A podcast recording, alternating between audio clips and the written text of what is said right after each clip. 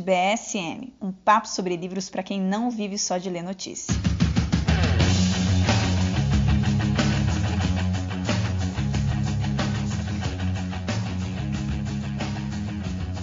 Olá, ouvintes! Sejam muito bem-vindos ao primeiro podcast Estante BSM de 2021, um podcast do jornal conservador Brasil Sem Medo.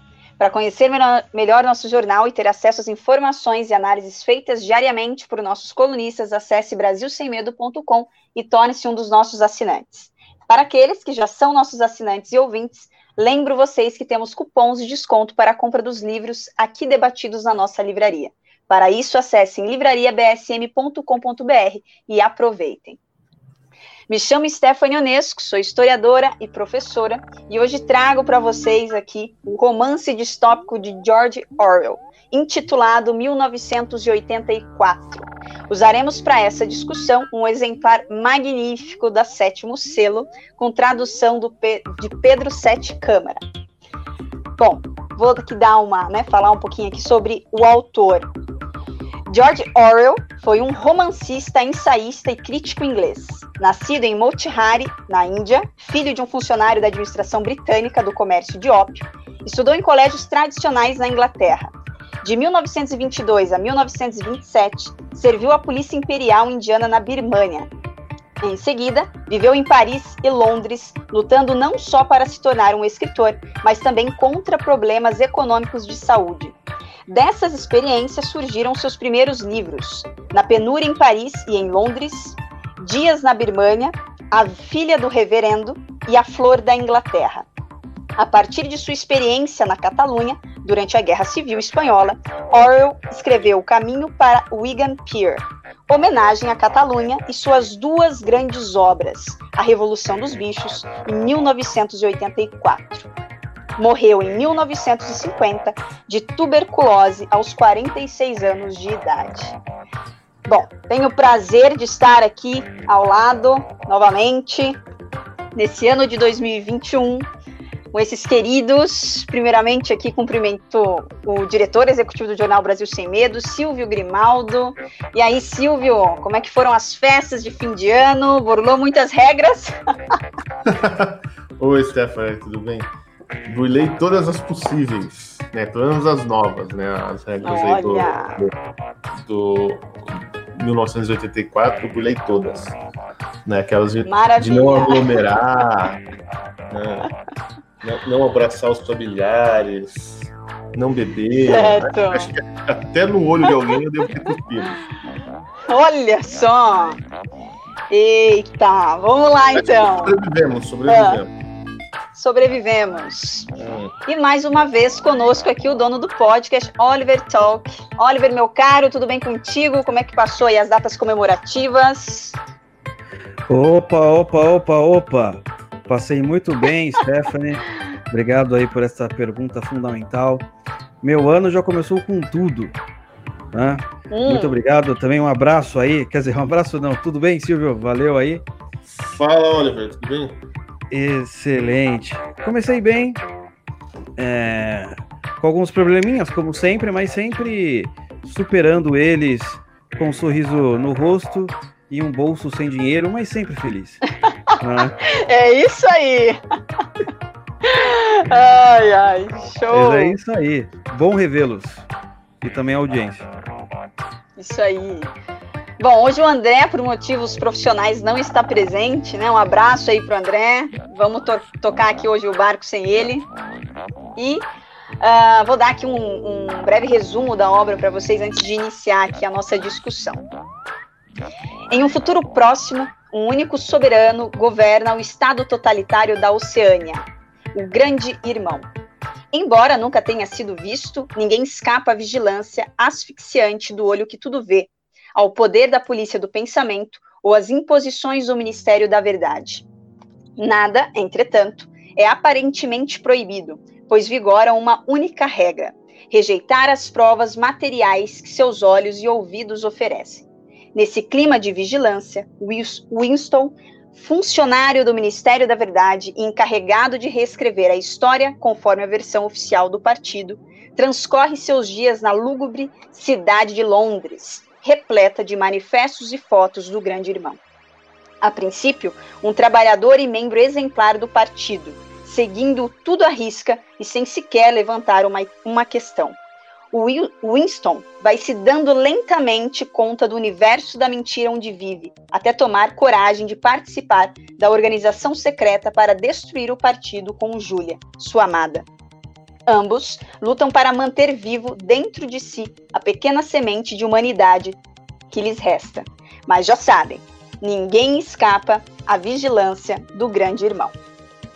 Bom, o livro então, né, relata como é a sociedade aí criada por George Orwell, uma sociedade aí inspirada na opressão de regimes totalitários, né, da década de 30, 40, em especial uma crítica, né, ao socialismo soviético. E dentro da obra, né, nós temos o um mundo dividido em três nações distintas: a Oceânia, a Eurásia e a Lestásia, que são territórios que mantêm uma guerra, né, uns contra os outros. No entanto, o que nos interessa aqui, por ser o cenário né, da trama, é a Oceânia, que é comandada por um regime totalitário e liderada pelo chamado Grande Irmão, né, o Big Brother. Nesse cenário, nós conhecemos então o protagonista, o Winston, né, responsável por editar res, é, reportagens de jornais antigos, alterando os fatos de acordo com as diretrizes do partido. A questão em torno do personagem é que, mesmo inserido na realidade de comando do regime, ele preserva né, um instinto contestatório que se aflora né, mais tarde contra o partido. Mas antes de entrar no drama né, em si, vivido aí pelo Winston, eu gostaria de iniciar ressaltando algumas das características aqui dos regimes, do regime né, narradas na obra, que podem inclusive fazer uma ponte com a realidade, com o momento atual Bom, então nessa sociedade tudo é controlado, todos são vigiados. Como ferramenta de espionagem, a gente tem ali as teletelas, né, que observavam todos a todo instante. Qualquer som produzido ali, né, que ultrapassasse o nível de um sussurro, poderia ser captado pela teletela.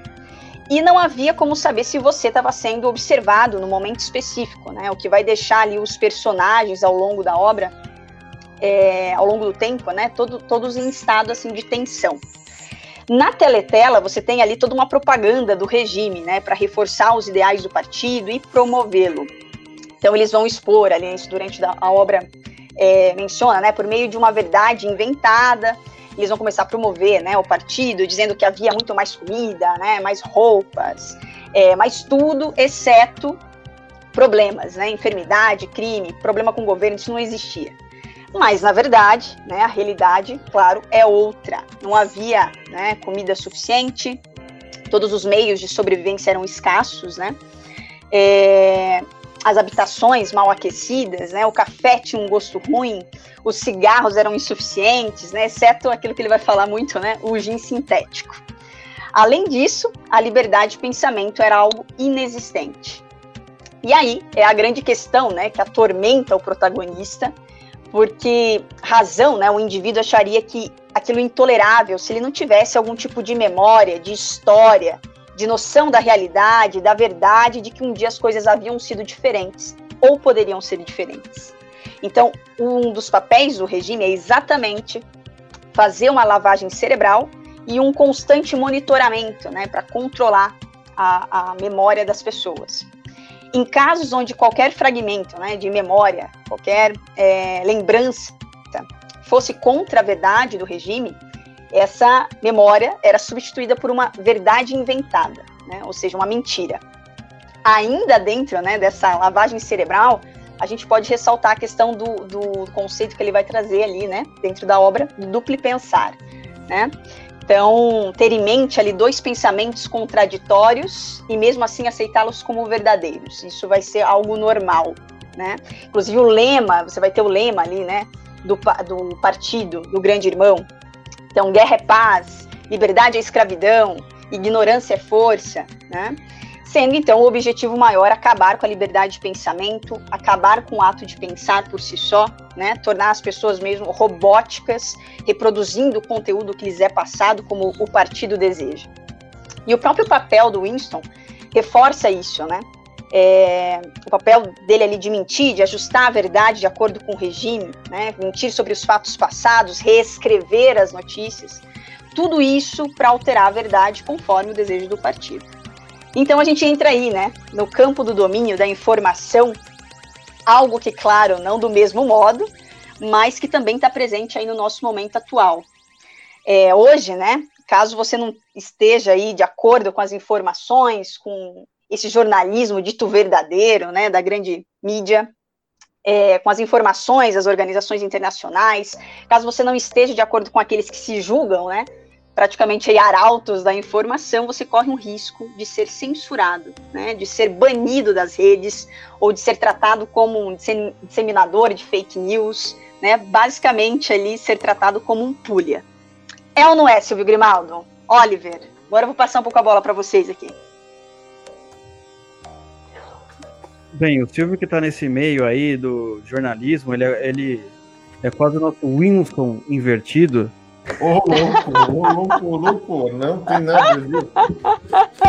Não é, Silvio, você, você é ele, só que é o inverso, né? Basicamente. Eu, eu ah. acho, acho, interessante. Eu queria também levantar uma questão aqui, uh, que inclusive que é até uma boa, porque o Silvio ele deve saber um pouco mais sobre isso. Antes de responder todas as suas perguntas, mas que tem a ver com isso. Tranquilo. É, foi sobre o, o, o nome agora, né? Que o, o último livro do George Orwell, ou melhor, não o último, né? Mas o A Revolução dos Bichos, que nós conhecíamos aqui, mas em inglês era Animal Farm. Uh, agora o pessoal está colocando o nome é, Fazenda de Animais, né? Pelo menos a companhia das, das letras, né? Não sei se a Sétimo Selo já lançou hum. a, a, Animal Farm em português. Mas é interessante porque, olha só, é, os novos editores né, da Companhia das Letras, eles resolveram colocar o nome é, Fazenda de Animais, uma tradução direta. O motivo que eu vi no jornal era de que, ah, não, esse nome Revolução dos Bichos foi colocado por causa da ditadura, ditadura militar para falar mal do comunismo. Não é? Olha só, uhum. que interessante, né? Eu não achei em nenhum outro lugar uma fonte, eles, é, sabe, falando, ó, o militar X da editora X mudou de propósito, né? Eles simplesmente falaram isso e jogaram. Porém, agora, na minha opinião, eu acho a Revolução dos Bichos um excelente nome, não é? Esteticamente é até um nome bonito, você falar Revolução dos Bichos. Eu trocaria o nome, talvez para não, não dar assim é, de cara a história, né? Tá lá no título, uhum. no título inteiro você já sabe o que acontece na história.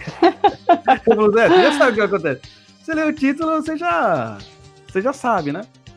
Mas é interessante. Então, em nome da ditadura militar, de um mal passado, segundo eles, não é? Vamos mudar o nome, é, vamos mudar o título do livro. Em vez de ser Revolução dos Bichos, vai ser o nome original, Fazenda de Animais. E eu acho isso interessante porque não é uma questão técnica. Não foi por uma questão de tradução, uma questão técnica. Foi uhum. uma questão ideológica. Foi, foi por uma questão política que eles mudaram o nome para voltar para o nome original. Isso é muito interessante porque entra a. Que isso que eu acho que é muito atual do 1984, que é o seguinte: não é você censurar os livros ou queimar os livros que nem é, tá lá no livro Fahrenheit, mil, é, qual é Fahrenheit 54? Eu não lembro agora o nome do, do livro. É Fahrenheit é, alguma coisa, né? 451, né? 451. É, 451. Que também é um, Sim, que também é uma ótima obra, não é? Eu acho que a questão que o Orwell coloca de você, em vez de você censurá-los, modificá-los, você vê, cara, o cara ele foi certeiro. Ele foi certeiro, porque isso já está acontecendo. Não é? Você pega, por uhum. exemplo, o caso do livro do Monteiro Lobato. Em nome do politicamente correto, eles falaram: "Não, vamos tirar aqui algumas passagens que nós consideramos racistas". Não é? Então, não vamos isso é, banir o livro. Muito pelo contrário. Vamos usar Mas vamos descaracterizá-lo, né? Isso, e vamos usá-lo para a nossa causa. Essa é uma ideia é, uhum. genialmente maligna. É perfeita do que você simplesmente é, censurar o livro, proibir, porque quando você proíbe, esse é o ponto, né? Quando você proíbe, uhum. aí você deixa as pessoas muito mais curiosas. Quando você modifica, se a pessoa não leu, ainda mais nesse caso do Brasil, o sujeito nem sabe qual que é exatamente a parte do Monteiro, Monteiro Lobato que foi modificado. Sim. Não é? Então, por exemplo, outra coisa que você vê acontecendo muito. Não vamos censurar filmes também, vamos modificá-los. A própria ideia de você tirar, não sei se já tirou, mas você tinha uma ideia de você tirar o, o, o Trump lá do filme Esqueceram de Mim 2 ou 1, um, não lembro agora qual, qual que é, uhum. se é um ou dois, não é? Então você já tá vendo isso nos novos filmes que estão lançando, é, é, é essa ideia, não, não vamos simplesmente é, parar de lançá-los, vamos modificar. Cara, isso é, é, eu falar isso é muito bom, muito bom para eles, não é? É uma ideia assim que ele teve é, genial, não é? Não sei se ele já acompanhou isso durante a, a época dele, essa ideia, porque assim na Inglaterra, eu tava lendo um livro do Lord Byron agora, era um teatro que se chama Caim. E você imagina, né, aquele puritanismo inglês, né, do final do século ah, 19, e o cara lança um livro assim, colocando, na verdade, Caim como herói uh, da, daquela, daquela passagem lá, né? Quando é, é Adão, Abel, né? Caim assassina Abel, não é? Uhum.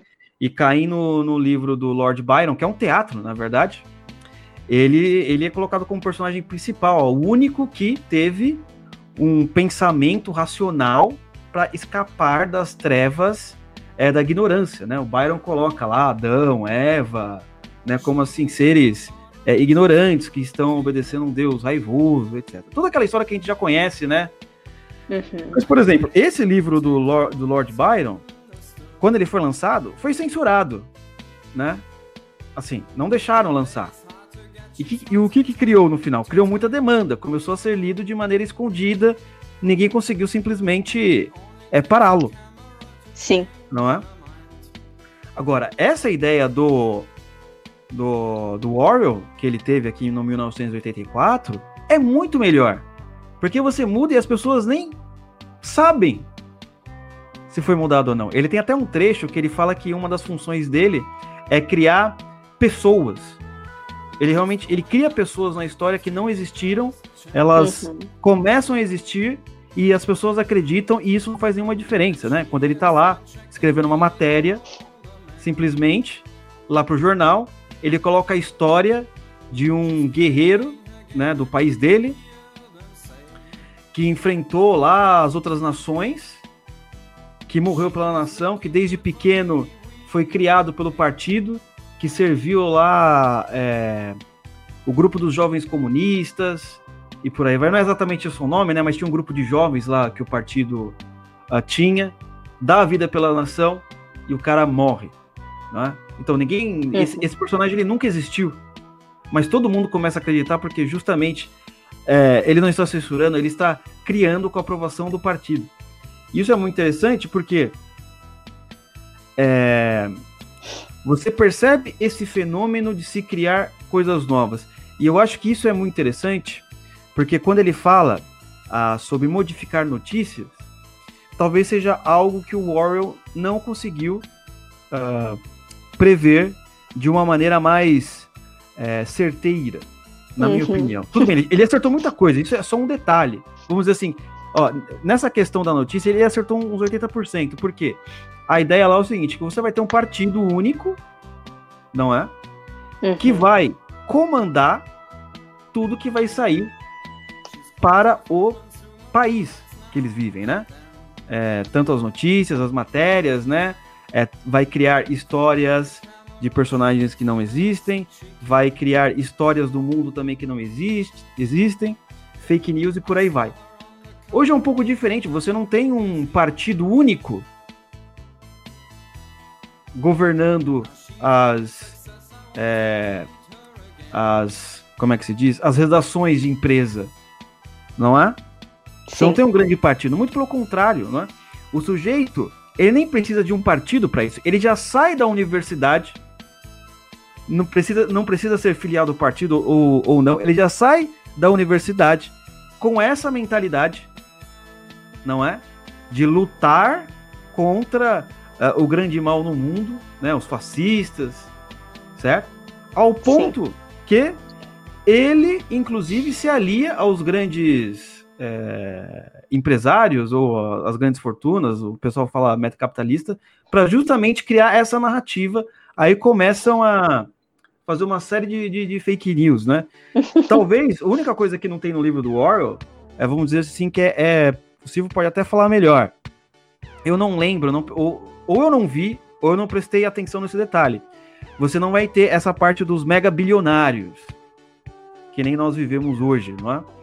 Sim. Uh, e, e, e, essa força que eles têm, né? Mas é um partido único e por aí vai. Mas mesmo assim, você percebe que conceitualmente ele está certo. Conceitualmente ele está muito certo. Ele não acertou nos detalhes. Mas conceitualmente, ele fala assim: meu amigo, como é que esse cara é, conseguiu acertar isso lá na década de. Eu, sei que o livro foi escrito muito antes, deixa eu ver aqui, é 1949? 1949. É, então, ele acertou muita coisa. E o impressionante também que essa é uma coisa da, da, da literatura, para a gente perceber, não é? Você olha bem, o Orwell era um sujeito que era. Esse nem era.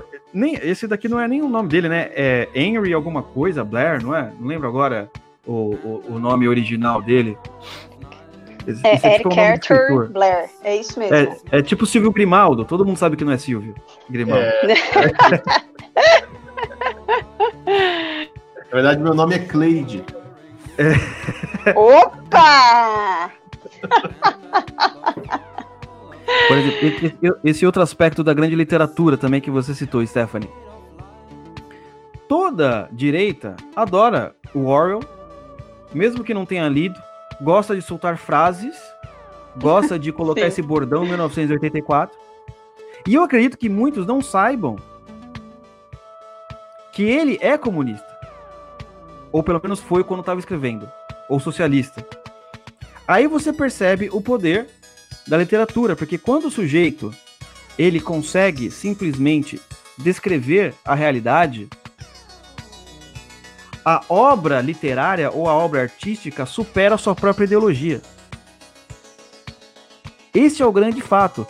E aí é muito interessante, porque você olha assim o pessoal da internet, né, Gilvão? Não, eu não vou ler, eu não leio livro de, de esquerdista, não sei o que. Pô, mas você fica citando 1984? de 1984 é de quem? É do Orwell.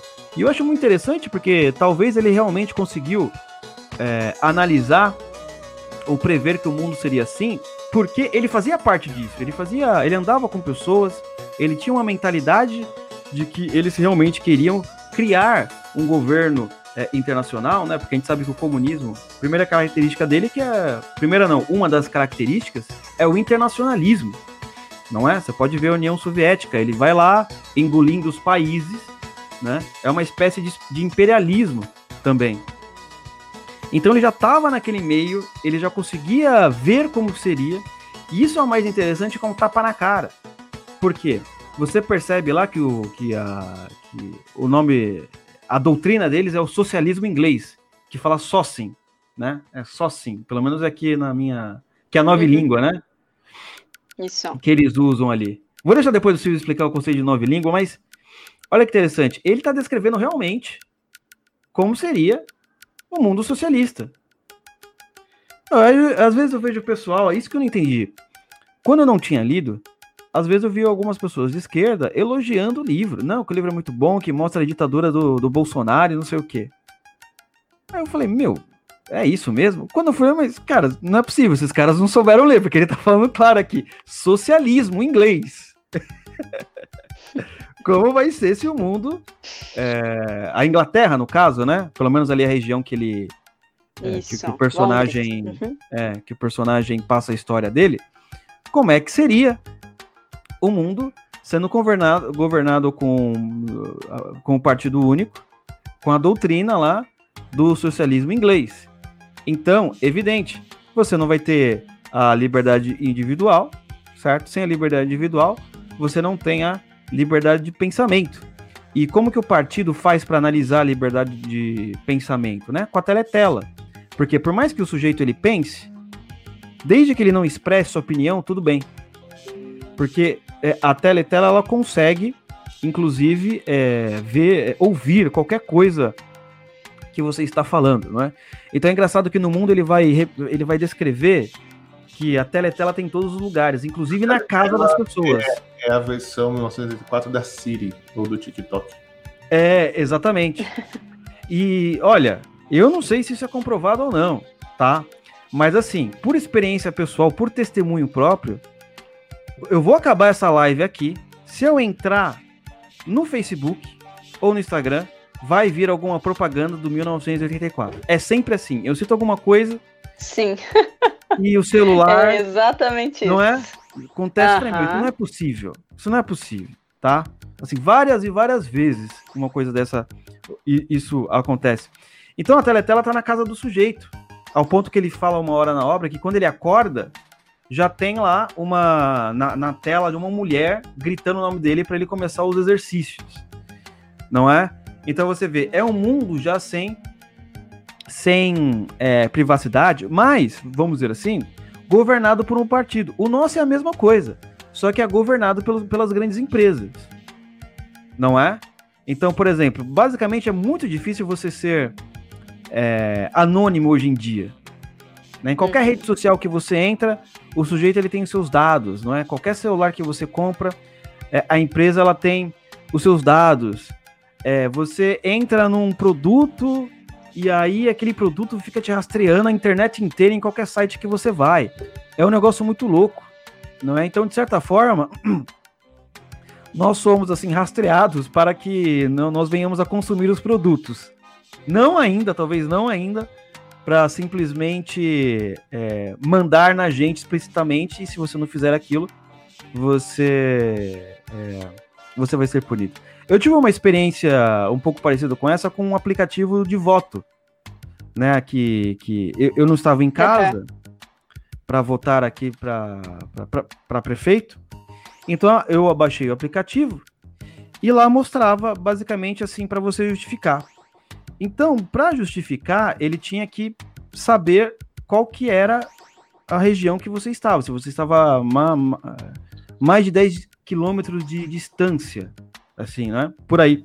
Então ele tinha que acessar seu Wi-Fi, é, o seu GPS, a sua localização para o Supremo, para o Supremo saber onde você realmente está. Ah, sim, ele é um cidadão de bem, ou melhor, ele é um cidadão acorrentado, então ele não vai simplesmente, é, ele não está mentindo. Então, isso é muito interessante, essa parte do socialismo inglês. Então, o autor deixa claro que ele quer mostrar como seria o mundo a partir disso. A parte também, por exemplo, é, da liberdade individual, da liberdade de pensamento, como que seria. Porque isso é muito interessante. Uh, por mais que você venha doutrinar alguém, doutrinação talvez é um termo mais correto, a lavagem cerebral que você venha a fazer, às vezes a alma individual clama por algo que você não sabe o que é. Uhum. E é uma uhum. experiência interessante, muitas pessoas têm esse tipo de experiência. Ela tá vivendo sua vida, no seu emprego, no seu trabalho, na sua casa, e, parece que a alma do sujeito sente fome de alguma coisa e não sabe o que, o que é. O Wilson também é exatamente esse, esse sujeito. Ele sabe que existe algum problema. Ele sabe que existe algum problema, só que ele não sabe exatamente o que é. Ele sabe que uh, ele é um, um bom funcionário do partido, mas está um tédio tem alguma coisa estranha. Então, por mais que você sofra uma lavagem cerebral, algumas pessoas, não todas, elas ainda é, parece que a alma vem clamar por alguma coisa. É muito interessante como eles falam, por exemplo, a própria criação infantil, não é? Então, assim, a criança ela já vai entrar na escola e, e a primeira coisa que a criança é ensinada, ou uma das primeiras coisas, é: se seu pai, se sua família fizer alguma coisa, você tem que denunciá-los. Acabou. É isso. Então, os pais ali, eles têm medo dos filhos, porque é. os filhos podem simplesmente denunciar uh, para o partido. Ah, mas por que um filho faria isso? Ah, ele mostra por vários motivos. Simplesmente porque uh, o filho ele pode ganhar cargos altos, ele pode ganhar honraria, fama, né? As crianças, elas às vezes têm isso, né? Ah, você vai ganhar fama, você vai ser adorado, então você é denunciado. São praticamente adestrados, né? É, exatamente. Exatamente para reconhecer ali os sinais de traição. exatamente, para destruir a própria uhum. família. A própria então, família. Então, tem, tem uma outra análise psicológica que é feita, por exemplo, sobre a relação sexual, que é muito interessante. Eu não consegui, eu achei interessante, eu compreendo, não concordo e nem discordo, apenas falei, pô, é interessante. Que tanto é que você vai ter a Liga da, da, das Mulheres Castas, né, mulheres feministas, que, ou pelo menos socialistas que não transam, e por aí vai. E um dos motivos uh, que a própria Júlia, namorada do Winston, Winston, é Winston Winston, lembro agora de cabeça. Winston. É, é Winston. Fala Winston. que é o seguinte, isso. Como Winston Churchill. É, o motivo que ela fala é o seguinte, não, porque o que acontece? No sexo, quando o, o homem ele chega no orgasmo, ele se cansa. E se ele se cansa, ele vai ter tempo para pensar na vida, nos problemas da vida. É uma experiência só de homens, né, Silvio? Né, desculpa se eu estou falando grego aqui para as mulheres do, do para os nossos ouvintes femininos. é, é, aí ele fala por isso, exatamente por isso, que eles querem evitar o sexo, porque aí o sujeito ele sempre fica com energia, eles precisam gastar energia e essa energia vai ser gasta em louvor e em atos ao partido. E não, outro detalhe muito interessante, eu sei que estou falando muito, mas tem que falar isso. Por exemplo, duas coisas muito interessantes. Então, no mundo você vai ter o quê? É, três divisões não é? Você vai ter a, o grande irmão, as pessoas que estão no nível do grande irmão, um sujeito que estava junto com o grande irmão, mas ele traiu e simplesmente ele é perseguido, tanto é que lá você vai ter o dia ou a semana do ódio, e essas pessoas que são traídas, elas são banidas do Twitter. não, assim não são, não tem Twitter, mas fazer como fosse isso. O sujeito, ele se coloca assim, a, o rosto da pessoa que traiu a causa em todas as TVs, né?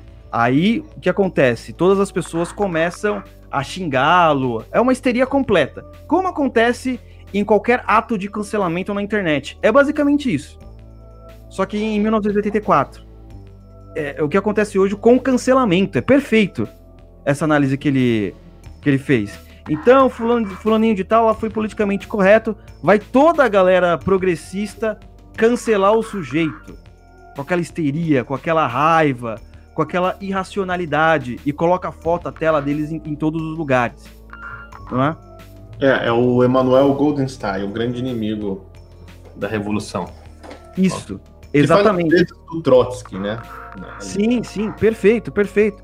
E Mas depois segundo... da gente dando um spoiler, a gente descobre que ele é só uma peça de ficção inventado, né? Putz, é, pô, eu ia contar, mas tudo bem. ah, desculpa. Mas, mas aí, não, porque essa aí é a parte principal. Não, não é a parte principal. Caguei, não, tudo... não, que é isso. Uh, mas aí você vai ter uma segunda divisão, que é os funcionários do partido, no qual o Winston faz parte, e a Júlia também. E você vai ter uma terceira divisão, que são os proletariados, ou os proletas. Então, é, isso é interessante porque aos proletas é oferecido romances pornográficos de baixa qualidade, enquanto aos funcionários do partido isso não é permitido. Não é? Isso. Então, é, isso é muito interessante, porque é, é basicamente o que acontece hoje em dia, não é? Você chega lá, uh, esses caras que da ideologia de gênero, não sei o que, olha, minha família é tradicional, certo? Vai continuar tradicional. A sua não. Vai continuar tudo modificado enquanto eu mantenho a minha e prego isso para você, não é? Toca funk pra bugrada.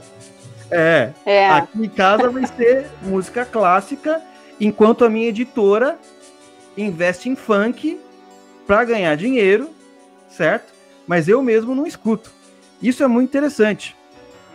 Porque, a, a, a, no geral, é isso, né? Você vai incentivar a pornografia justamente para você é, destabilizar os laços é, sociais e, basicamente, as pessoas serem mais gratas ao partido. Esse é o um ponto muito interessante. O segundo ponto é que a Júlia, ela é editora de romances. não é contos, mas não de contos sexuais. E ela trabalha no setor que modifica o quê? A, as obras clássicas, ou pelo menos as obras de romances que, de, que existiam antes. E aí é legal, porque eles também oferecem isso aos proletariados, a, a, aos proletas, né, que está escrito lá no, no, no, no livro, que são as coisas que acontecem exatamente hoje. Ou você acha que, por exemplo, que o diretor da Globo assiste a novela? Ele não assiste a novela. Evidente que não. Ele tá vendo, assim, coisas que alimentam a alma, bebendo melhor vinho, é, sendo convidado para as melhores orquestras da, olha, do mundo. É o, seguinte, é o que a gente viu no final do ano. Ó, vocês fiquem trancados em casa e eu vou para Miami. Yes. Como o, o governador aí do seu estado. É. Não, é, é, é, não, isso é verdade. Era basicamente isso que eu é. queria comentar. E que são os pontos que eu acredito que seja é, mais atual. Ou que, que, que a gente consegue ver que nós é palpável hoje em dia para a realidade. E eu, eu acho o seguinte: eu até acredito que, por exemplo, esses donos de site de pornografia, nem eles devem ver isso. Eles só querem ver o dinheiro. Você entendeu? Nem eles devem ver isso. Eu acho, né? Não tenho certeza. Mas assim, importante é as massas consumirem. Entendeu? Porque você vai, manter, uhum. vai, você vai mantendo elas estáveis e por aí vai. É muitas coisas para comentar é, nesse livro. E essas são as partes que eu achei mais interessante. Mas eu sempre gosto de dar ênfase na, justamente na semana do ódio. Porque isso é muito claro é, hoje em dia. Por quê? Eles têm lá dia e a semana do ódio. Pra... Só que é o seguinte, olha que interessante. Tem a pessoa lá que é o que é o Emmett Goldenstein lá, que é o sujeito mais odiado. Só que ele não fez nada. Não é? Quem tá, na verdade, querendo a morte dele, é, querendo a, a, o assassinato dele, é justamente as pessoas que, que estão é, se dizendo boas, né? E justamente elas estão odiando eles. Só que eles usam essa semana do ódio justamente para dizer, não, ele, que na verdade o Emmerich, que é o verdadeiro é, fonte do ódio. É exatamente o que acontece hoje em dia. Você percebe, a esquerda nomeia um sujeito que é fonte do ódio. O linguajar deles, para tudo, é ódio. Isso é impressionante. Não é para tudo, é ódio. Não é? Uhum. E aí, simplesmente o sujeito não tá fazendo. Vai lá, o Bolsonaro é uma facada.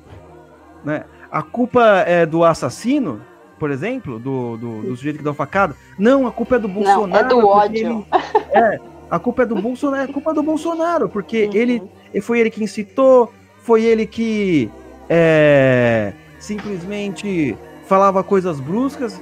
Você entendeu? É isso que os caras falam. E, e, nisso o cara foi certeiro, né? Nossa, se ele pudesse viver nessa era da internet, ele ia falar, meu, no, nossa, eu nem sabia que, ia, que eu ia acertar tanto assim. Só isso, meus caras, por favor, Silvio. Bom, por onde, por onde eu começo a falar? Por onde você quiser. É. Bom, vou, vou, vou, começar por essa história aí do Animal Farm, da tradução, beleza? Você quer beleza. outro livro e tal? Né? Beleza, beleza. É. Bom, Primeiro, antes de começar então nessa história, a gente precisa explicar uma coisa como o Oliver falou aí, né? O, o George Orwell, ele é, se considerava, né? Sempre se considerou um socialista, tá? Porém, um socialista assim, de, de um, uma, uma tendência muito diferente das que existem por aí.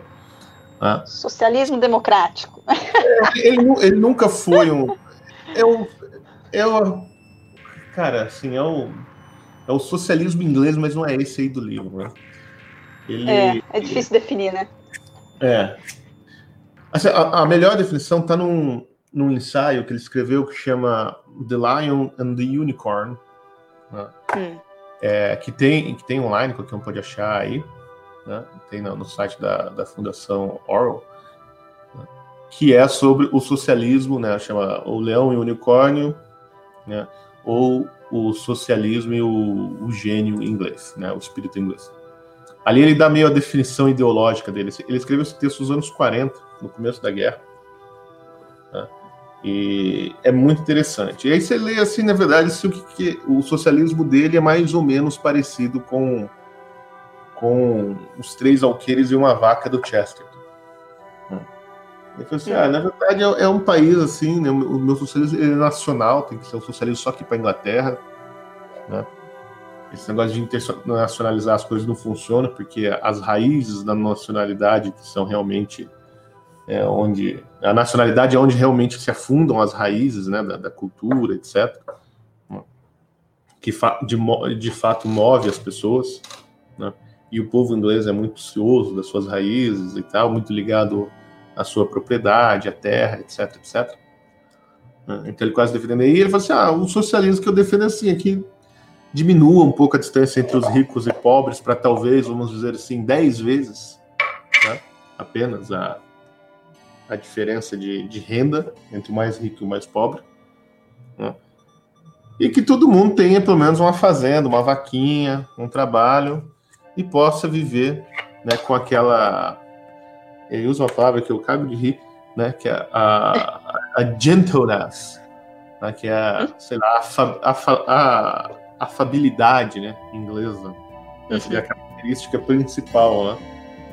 Então, ou seja, assim, é um mundo, né, de bons camaradas, né, que cuidam ali das suas cabras e no final do dia vão tomar um, pint de ale, né, no pub do, do, do vilarejo. É, isso é o socialismo do Orwell e, e não passa disso. Uhum. Né? Mas o que acontece? Ele teve uma experiência muito forte né, na, nas minas de, de carvão no norte da Inglaterra, né, porque ele, quer dizer, ele teve uma série de experiências que sempre o colocaram do lado dos fudidos da vida, né, dos oprimidos, dos pobres, né, dos trabalhadores, etc. Porque né, ele, embora ele tenha nascido na Índia, né, durante a colônia, o pai dele fosse um, um funcionário é, da coroa, ele já foi, foi para a Inglaterra, foi educado na Inglaterra, e quando ele tinha ali uns 20 anos, sei lá, 19 anos, ele voltou para a Índia né, para trabalhar na polícia. Né? E esse tempo dele trabalhando na polícia, na polícia imperial, né, reprimindo os movimentos é, pacifistas e, e eu falo de independência da Índia, né, fez ele ver esse, esse outro lado, né, essa agressividade que existia assim, nas franjas do Império, né, que o, o cara não via lá na Inglaterra, mas que ele descobriu que existia. Mas, por outro lado, é, é, muito engraçado, porque quando você lê os textos da época, se ele detesta esses pacifistas né, da, da Birmania, ele acha que os caras só arrumam confusão mesmo. Né, e, e ele, assim, ele é um cara que que é de esquerda e tal, mas ele vê esses movimentos né, é, anticoloniais, isso, isso no começo dos anos 20, tá? 22, por ali. Né? Ele já vê que isso é uma porta de, de entrada, né? E ele é bem claro, né? Ele fala: o pacifismo é uma porta de entrada para o fascismo. É um atalho uhum. para o fascismo. Ele já percebeu isso aí. Então ele sempre teve essa essa essa posição meio ambígua. Né? Quando ele é contratado para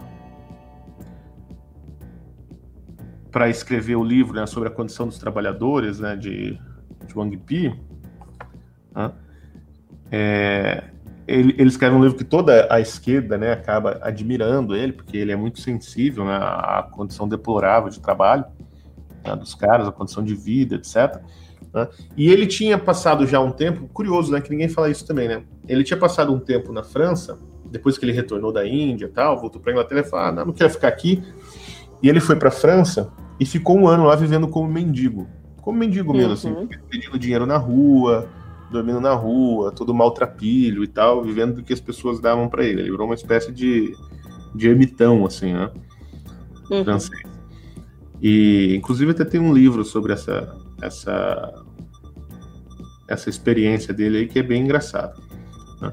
Bom, mas aí ele, ele então sempre teve desse lado, né? Ele escreveu esse livro sobre os trabalhadores e tal, e ele viu, né, no um pouco antes da guerra, a ascensão do fascismo na, na Europa. Né? E por uma série de questões que não, não vem ao caso aqui agora, ele acabou indo para a Espanha para lutar na Guerra Civil Espanhola do lado dos republicanos, ou seja, do lado do Partido Comunista Soviético. Uhum. Né?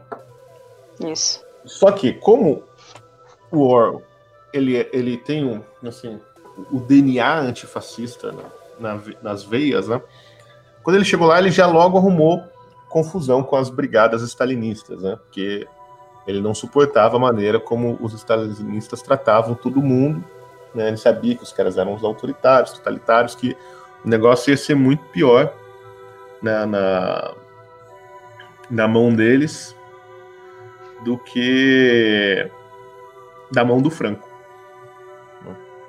E aí ele, ele vai indo cada vez mais, vamos dizer assim, à esquerda né, do movimento socialista e acaba se aliando a uma brigada trotskista. Ele acaba desenvolvendo uma, uma, até uma certa é, admiração, vamos dizer assim, admiração. pelo Trotsky. Uhum. Né?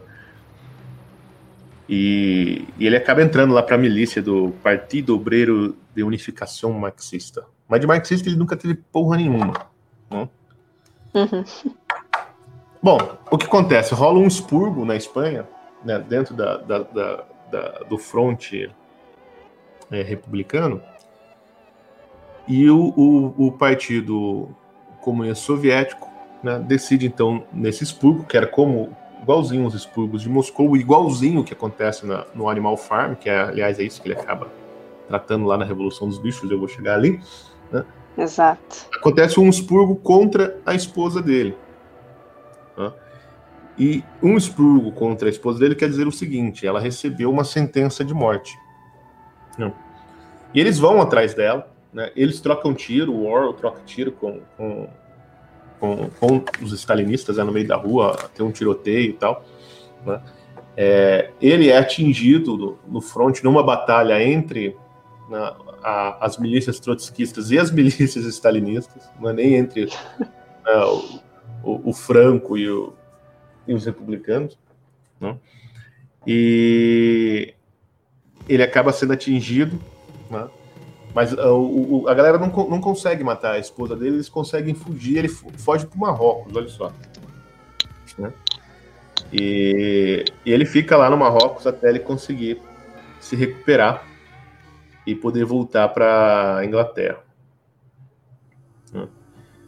E é nesse período que ele volta para a Inglaterra, que isso ali já é um, um 38, pouquinho antes de começar a, a Segunda Guerra propriamente dita, né? que ele começa a escrever mais, assim, aí ele arruma um, um emprego de, de, professor de inglês e começa a publicar daí já em, em, em várias revistas, todas elas de esquerda, né? E quando ele escreve esse, esse artigo, né, esse ensaio que chama The Lion, The Unicorn, foi depois que o Trotsky foi morto e foi no começo da guerra. Né? Ele até abre o, o, o ensaio com uma frase assim que eu acho é, maravilhosa, né? que ele fala assim: enquanto eu escrevo, homens, é, seres humanos altamente civilizados estão voando sobre a minha cabeça tentando me matar. É a frase que abre o, o ensaio. E, enfim, e aí logo depois ele acaba escrevendo o, a Revolução dos Bichos, né, em 43, quer dizer, ainda, ainda durante a guerra. Ó. E aí vem o problema. Ó, que tem, tem vários problemas. O, o, primeiro é assim, bom, se o Orwell é um socialista, por que, que ele escreveu um livro contra a Revolução? Então, será que o livro é contra a Revolução Socialista? É uma... Né? Aí fica essa discussão, e aí como o cara é uhum. é foda pra caralho, e ele é um antifascista, a esquerda não consegue é cancelá-lo, né? porque ele é certamente um dos romancistas mais importantes do século XX. Então não dá para não dá para ignorar o cara. Né? Sim. e aí o que, que eles fazem? Eles começam com essa putaria que o Oliver estava dizendo, né? Que é não, mas veja, não, não é uma fábula sobre os expurgos stalinistas. Né? O 1984 não é sobre os estados totalitários, na verdade é sobre o capitalismo. Né? E, bom, e aí vão dando várias interpretações, né? Até chegar nesse ponto da, da, da, história da Revolução dos Bichos, do título que foi traduzido errado, agora estão arrumando e não foi. Qual que é a história? A história é o seguinte: o livro chama Animal Farm, né? que numa tradução razoável, eu acho que não seria os, a Fazenda dos Animais. Né? É, seria como se traduziu uma vez em Portugal, a Granja dos Bichos. Né? É, porque fazenda no Brasil é uma coisa completamente diferente do que é a, a chácara, né? Em que se passa a história. Porque aquilo ali é uma chácara, um, no máximo um sítio. Né? Uhum. A empresa não tem essa divisão, mas farm, né? Se você traduzir como fazenda no Brasil, eu penso o quê? Pô, é uma fazenda lá no Mato Grosso, com né, 20 mil cabeças de gado. Né, a granja dos bichos ficou excelente, nossa. Pois é, então é uma granja né? não é uma fazenda. Então, assim, a, a Companhia das Letras está falando esse monte de merda aí, né? e tem um monte de jornalista repetindo, mas assim, e, e, a, e a, tradução deles de fato tá boa, né?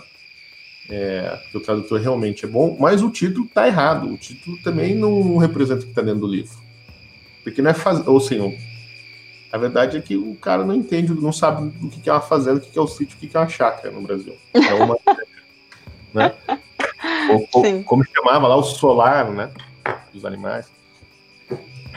E, né, então, assim, mas qual que era o problema? O problema é que em 2002, né, um, um, estudante de letras lá da Universidade Federal de sei lá da onde, né, que chama Christian Carvalho, Universidade Federal de Juiz de Fora, curiosamente o lugar onde tentaram matar o Bolsonaro. Né?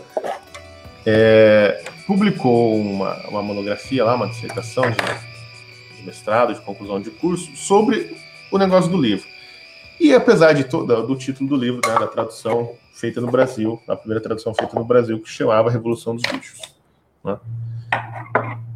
Digo até, apesar de ter um, né, um blá blá blá chato pra caralho na, na, na tese, lá na, na, monografia, eu li, que são umas 90 páginas, né? E, e o que, que eles tentam falar assim? Na verdade, o, toda a tradução do Animal Farm no Brasil foi um empreendimento do IPES, que era uma espécie de instituto é, anticomunista que existia na época, né, bancado por, por, alguns militares e empresários, né, ali no, no, na virada dos anos 60, né? Uhum. Da, do, logo depois da, da ditadura do golpe militar, um pouco antes, na verdade né? e que era empenhado em fazer propaganda anticomunista. Então, ele, isso de fato existia. Né? Fizeram vários filmes, publicaram muitos livros americanos no Brasil, né? é, tipo, para fazer propaganda anticomunista, etc. Né? E o argumento todo do cara é o seguinte: então foi traduzido, foi um, um, um coronel do exército que traduziu ligado ao Golbery, e também era um dos funcionários do IPES, desse instituto Tá? Foi que traduziu o livro e eles colocaram Revolução dos Bichos para associar né, aquela revolução que acontece na história como uma coisa ruim, né? E falar, fazer propaganda de comunismo mostrando que a revolução é coisa de comunista. Né? E que, portanto, a revolução que os comunistas querem fazer vai dar tudo errado, como aconteceu lá na Granja dos Animais, que os porcos acabaram se tornando os grandes terroristas, né? os grandes ditadores. Então é isso. Então, assim, ó, a tese do cara é que assim, a tradução foi, foi alterada, o título, para fazer propaganda de comunista no Brasil usando o livro do Orwell. Só que tem dois problemas nesse argumento. Né? Hum. Primeiro, revolução não era uma palavra com, que tinha um, uma conotação negativa nos anos 60, sobretudo depois de 64. Não porque os próprios generais que fizeram a porra do golpe militar chamavam o golpe militar de revolução. Né? E os caras uhum. que deram o golpe né, se fechavam dentro de uma sala lá em Brasília e eles davam a si mesmo o nome do o Comando Supremo da Revolução. Então, assim, os próprios milicos, né, que eles estão falando aí, que são tudo anticomunistas, adoravam a palavra revolução, se achavam os caras revolucionários e achavam que estavam na verdadeira revolução no Brasil. E até hoje tem um monte de general aí que fala da revolução, se refere sempre à revolução. Não. O Silvio Frota mesmo lá que escreveu os ideais traídos, são os ideais traídos da revolução, etc. Então, né, é, falar que o livro foi tra traduzido como Revolução dos Bichos, porque a revolução levava, a palavra revolução levava uma carga negativa, uma carga semântica negativa, e por isso usado como propaganda anticomunista, não faz o menor sentido. Né? Uhum. né? Porque os próprios, vamos assim, é, propagandistas do anticomunismo eram revolucionários, se consideravam revolucionários. Né? Não revolucionários de esquerda, né? não marxistas, mas eles achavam que estava uma, uma revolução. Ah, o segundo problema, a meu ver, é o seguinte: é o próprio conteúdo da obra. Tá? Assim, como você vai dizer que o conteúdo da Revolução dos Bichos não é, ou do Animal Farm, como você quiser, não é um conteúdo anticomunista? Ah, ele é uma fábula baseada em nada. Não, a fábula é muito clara. A porra do Napoleão é o Stalin, o, o cavalo lá que foge é o, é o, o Trotsky, é assim? Né? Não é o cavalo, é outro porco, né? O bola de neve. É o Trotsky. Né? É assim que funciona. É, é, claro que é assim. É óbvio que a, a fábula é uma maneira de falar da, dos expurgos stalinistas e não tem, cara. É Sim. É impossível. Assim, isso não, essa interpretação não foi dada porque os milicos nos enganaram dando o título errado por isso. Né? Uhum. O livro é uma peça de propaganda anticomunista, ou pelo menos de propaganda anti-stalinista, ou de propaganda antissoviética. Foi feito para isso. Aí o que acontece? Bom, e, e, e, essa, essa monografia aí desse rapaz fez um certo blá blá blá, e aí quando agora caiu os direitos do. Não, né, o, o George Orwell entrou no domínio público, né, agora em 1 de janeiro. Então começou, começou já o ano passado né, os trabalhos das editoras de reeditar a obra toda, porque agora ninguém precisa mais pagar direito autoral, então né, todo mundo vai publicar. E aí começou a discussão sobre o título. Né? Se ia manter, não ia manter, o que quer fazer, se dava o título certo ou errado, né? e várias editoras entraram nessa e conseguiram cravar esse argumento aí de que, ah, não, o título foi mudado para fazer propaganda anticomunista e tal, tal, tal, e temos que mudar. Né? Agora eu vou falar do meu lado, né? Por que, que nós mantivemos o, o título Revolução dos Bichos? Por um único motivo. Cara, é o título que se trans, trans é, que foi consagrado no Brasil. Sim. Todo mundo conhece o livro por Revolução dos Bichos. Não, se falar a Fazenda Animal, dos animais e tal, ninguém sabe o que está falando. É, Revolução dos Bichos é o título consagrado, é o qual todo mundo conhece, todo mundo leu com esse título e fala, bom, vai ficar esse aí mesmo. Né? E porque a gente acha também que Fazenda Animal tá errado. Né? Uhum. Bom, então, enfim. É feio, soa feio também, não é? É horrível, cara. Soa assim. É horrível. E aí tem, né, o problema porque assim, o, o Orwell, não, de fato, ele não escreve né, revolução no livro em, em, em, momento nenhum. As duas vezes que aparece, a palavra é, é rebellion, né, que é rebelião e não revolução. Né? Uhum. E tem a ver justamente com a visão que ele tinha do que acontecia na União Soviética. Bom, isso aí não é uma revolução, porque não foi mudada as estruturas sociais. Foi só uma rebelião né, da classe trabalhadora, daí a vanguarda do partido assumiu o comando do país e logo se transformou numa nova oligarquia, mas manteve a estrutura igual. Né? Tem uma oligarquia e um bando de, de pobre explorado. Então uhum. é só uhum. uma, uma rebelião mesmo, né? não é uma revolução, porque nada muda né, para os pobres fudidos. A estrutura da sociedade se mantém igual. Essa era a visão do Orwell. Bom, acho que esclarecer isso aí, né? Muito bom, Silvio. É. Mas é isso aí, né? Acho que você tem que dar essa, essa base aí. Ah, é, bom, muito interessante, vai lá. Em 1984 é pior ainda essa, essa argumentação de que não é um livro. É, não, ele não está falando de comunismo, não sei o quê. Né? É, porque, bom, o nome que ele dá para o inferno onde eles vivem é socialismo, né? O nome do regime é socialismo. Né, no uhum. Ele fala claramente, isso aqui é o socialismo inglês, eles criaram essa porra. Né? Isso mesmo. E os processos, por exemplo, é, o que, que ele faz, né? O, o Wilson Smith, que é o personagem dele, ele trabalha lá no departamento de adulteração da história. Né? que é também conhecido como Ministério da Verdade. É o nome oficial do lugar, né? O Ministério da Verdade, que é o ministério oficial encarregado de fazer a mentira, né? Ele trabalha lá, tem uma descrição que eu vou até achar aqui, que é muito legal, que vai contando como que ele trabalha. Né? Então ele tem um sistema de tubos, né? Chega tipo uma espécie de telegrama para ele, fala, ah, tem que mudar o artigo lá da, da edição do jornal, não lembro como era o nome do jornal, mas o jornal da, da Verdade, né? do dia 18 de fevereiro de 37, porque o grande irmão naquele jornal tinha escrito que a produção de trigo ia ser de 20 toneladas e foi só de 15. Então tem que acertar e mudar o artigo lá para escrever que ele previu que ia ser de 15 toneladas, porque o grande irmão nunca erra. Então ele uhum. adulterava isso e tal, e aí botava fogo na, nos outros exemplares do jornal e mandava arquivar aquele que estava corrigido, né? Eu, eu, só quero ler um pedaço aqui para poder comentar depois. Posso ler? Claro. Não. Então, e aí vinha era um, tinha um sistema de tubos complicado, né? O, o descreve assim, ele colocava um papelzinho num tubo e tinha uma corrente de ar lá, um vento, né? Uma pressão que levava esse papelzinho para outro lugar e tal. Aí o cara abria na parede o um buraco onde estava o papel, enfim. Era mais um jeito de mandar mensagens pro WhatsApp na época. O que sucedia no, no labirinto invisível, a que levantavam, a que levavam os tubos pneumáticos, ele não sabia em detalhe mas apenas em termos gerais. Assim que fossem reunidas e classificadas todas as correções consideráveis, consideradas necessárias a um dado número do Times, aquela edição era reimpressa, destruído o número original e o exemplar correto colocado no arquivo em seu lugar.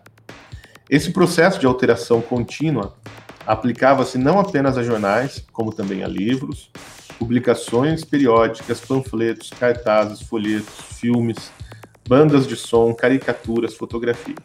Toda espécie de literatura ou documentação que pudesse ter o menor significado político ou ideológico. Dia a dia e quase minuto a minuto, o passado era atualizado. Desta forma, era, era possível demonstrar, como prova documental, a correção de todas as profecias do partido. Jamais continuava no arquivo uma notícia, artigo ou opinião que, que entrasse em conflito com as necessidades do momento. Toda a história era um palimpsesto, raspado e reescrito tantas vezes quantas, quantas fosse necessário. Em nenhum caso seria possível, uma vez feita a operação, provar qualquer fraude. E aí depois ele fala, né, do, desse sujeito que ele inventou, que era o camarada Ogilvy. Né? É, então, esse era o trabalho dele. Né? O que, que o Orwell está descrevendo aqui? Um processo que em 1949, quando ele foi publicado, todo mundo já conhecia, que o Stalin criou de justamente fazer isso, alterar o passado da história. Né? Então, assim, uhum. você vê lá a, a foto do, né, do, do, começo da Revolução. Então, tava lá o camarada Lenin, o camarada Stalin, o camarada Trotsky, o camarada não sei quem, não sei quem, não sei quem. Né? Com o passar do tempo, essas pessoas vão elas vão sendo é muito engraçado né? O termo né? Que o George, o Orwell coloca elas são vaporizadas né, elas simplesmente desaparecem né? as pessoas muito vão sendo vaporizadas pelo Stalin elas vão sumindo da, das fotografias dos livros. Aí é recontada a história da revolução aí o problema não aparece né? O Trotsky. O Trotsky daí já não é mais um um cara assim que traiu a revolução não. Ele sempre foi um inimigo desde o começo né? sim e, e assim vai.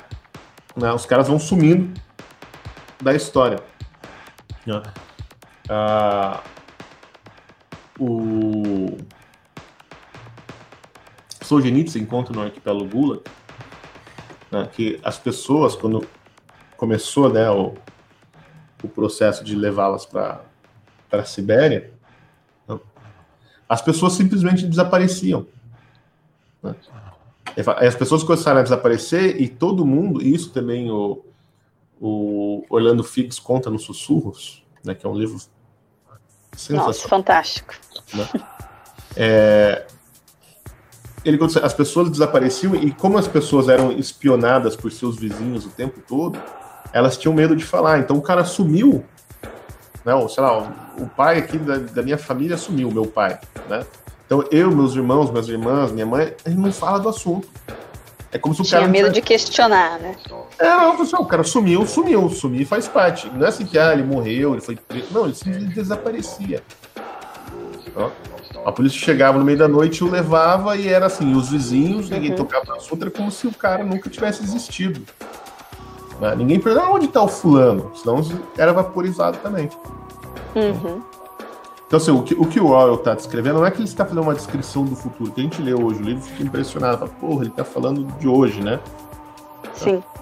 Não, mas ele está ele tá descrevendo algo que ele já tinha visto, né? que ele já sabia como funcionava. Né? Aí o que, que ele está fazendo? Ele está exagerando esse processo, né? Quer dizer, exagerando nem tanto, então, você como, como é possível exagerar, né? O, o Stalin, mas ele põe assim, bom, o que, que o Stalin fazia? Vamos ver como, como é fazer o que Stalin fazia no mundo em que a tecnologia de, de comunicação, edição e tal é muito superior né, à época do Stalin. Sim. De uma ficção científica. Né? E por isso que se parece tanto com o nosso mundo. Né? Porque hoje há meios de fazer isso muito maiores do que o Stalin tinha. Né? Entendeu? Então, assim, essa ideia de que, ah, não, o Orwell não está criticando né, o comunismo, é, o fascismo, bom, ele está criticando os estados totalitários. Né? e, e, a, e essa e esses processos totalitários né, e autoritários que, que, que fodem com as liberdades políticas, né, mas que mesmo assim são chamados de democracia. Sim. Isso que ele tá falando. Então, ah, tá, não é específico sobre o comunismo. Bom, é, tá bom, tem, tem ali também, tá falando do Hitler também, então. As pessoas querem isso. É interessante, é, Silvio, vou pedir até para você é, fazer uma observação né, sobre a questão da nova língua que ele aborda aqui na obra, né? A linguagem ela, ela é um, um ponto muito importante com o passar do tempo ali a língua foi né, modificada pelo próprio regime, então a, a, a linguagem ela acaba ali é, tentando né, romper assim com qualquer forma de raciocínio, vamos dizer assim, né? É, ao criar ali uma nova língua, né, o partido busca exatamente criar uma sociedade que nem por meio da linguagem conseguisse pensar e refletir, é como se as, as palavras é, tivessem que se esvaziar, né? Ser neutras, assim, realmente nessa comunicação. Então, eu queria que você falasse um pouquinho sobre isso, se o Luciano também quiser falar. Então, o, eu vou até, até ler um, também um trecho aqui do livro para os caras sentirem o que, que é a nova língua. Bom, mas a nova língua é o seguinte, é, é um idioma novo, de fato foi criado pelo partido, né, para substituir a língua inglesa. E, e eles se baseavam no que? Na redução do vocabulário. Né? Você tentar eliminar uma série de palavras que não queriam dizer nada né, na cabeça do partido, ou que queriam dizer coisas que eram muito perigosas, como as emoções humanas, né, as virtudes, etc. Né? Ou, que, ou que poderiam expressar algum tipo de individualidade, né? ou pensamentos pequeno-burgueses, etc. Né? Então, diminuir baseado numa ideia de que você só consegue pensar aquilo que você consegue falar. Né? Que é uma ideia errada, uhum. mas essa era a ideia. Isso. Então, diminuir o, o, o, o espectro linguístico da, da, daquela sociedade para que elas não conseguissem pensar além daquilo que, que é dito através de slogans do partido. Né? Uhum. É, então, e, e uma série de, de existe um princípio também de inversão, né, da, da, do sentido das palavras, né? Que isso já está é, é, o básico, né? É, é dito no, no, lema da revolução, que né, é, alguém tem aí fácil aquele negócio do a guerra é paz, ou, né? É, a guerra é paz. Guerra, paz, liberdade, liberdade escravidão. escravidão. E o terceiro que eu nunca lembro. É ignorância é força. É, ignorância é força. Né? Então, assim, e aí. Né, esse, tem, ele, ele até escreve um ensaio depois, o Orwell explicando né, os princípios da, da nova língua, né? Mas, assim, ela era basicamente uma linguagem que queria dizer completamente o inverso. É tipo você dizer, dizer assim, ó, hoje, ó, criança, igual a Marta Suplicy, não tem pai nem mãe, ela tem genitor 1, um, genitor 2. Né? Uhum. Tá. Uma é. coisa só que eu quero levantar é que na minha tradução tá nova fala, para quem for ler, tá nova fala, não tá nova língua. Só avisando. É, não, é, depende da tradução. É, porque o termo em inglês é newspeak, né? Mas muda de, de tradução para tradução. Mas isso também não. Né? E. É engraçado como são divididos né, os, os ministérios, ali, que são todos baseados também na, na nova língua, né? Tem, Totalmente contraditórios, né? É, você tem o Ministério da Verdade, né? que é o Miniver, né, que ele é o responsável por recontar a história e falsificar os registros históricos. Isso. E também é responsável pelo entretenimento, todas essas coisas. Né? É, tem o Ministério do Amor, que é o que se ocupa da lei, da ordem e da guerra. Não, não, é o. Não, o Ministério da Paz se ocupa da guerra, né? É, o do amor é o que prende as pessoas, etc. Não, o Ministério da Justiça. E.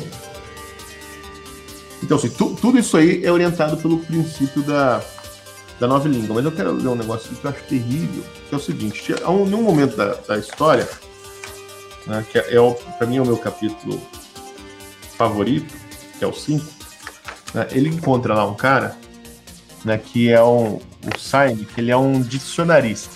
Né, ele é o cara que está escrevendo o novo dicionário da nova língua, a quinta edição, sei lá qual edição que é do, do, do dicionário.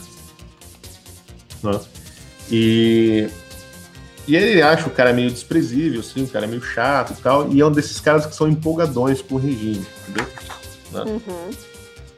E, e aí o cara vai explicar para ele, porque ele percebe assim que o, que o, o Wilson Smith não, não se empolga muito com a história de nova língua. Ele fala, ah, esse negócio não né? Não.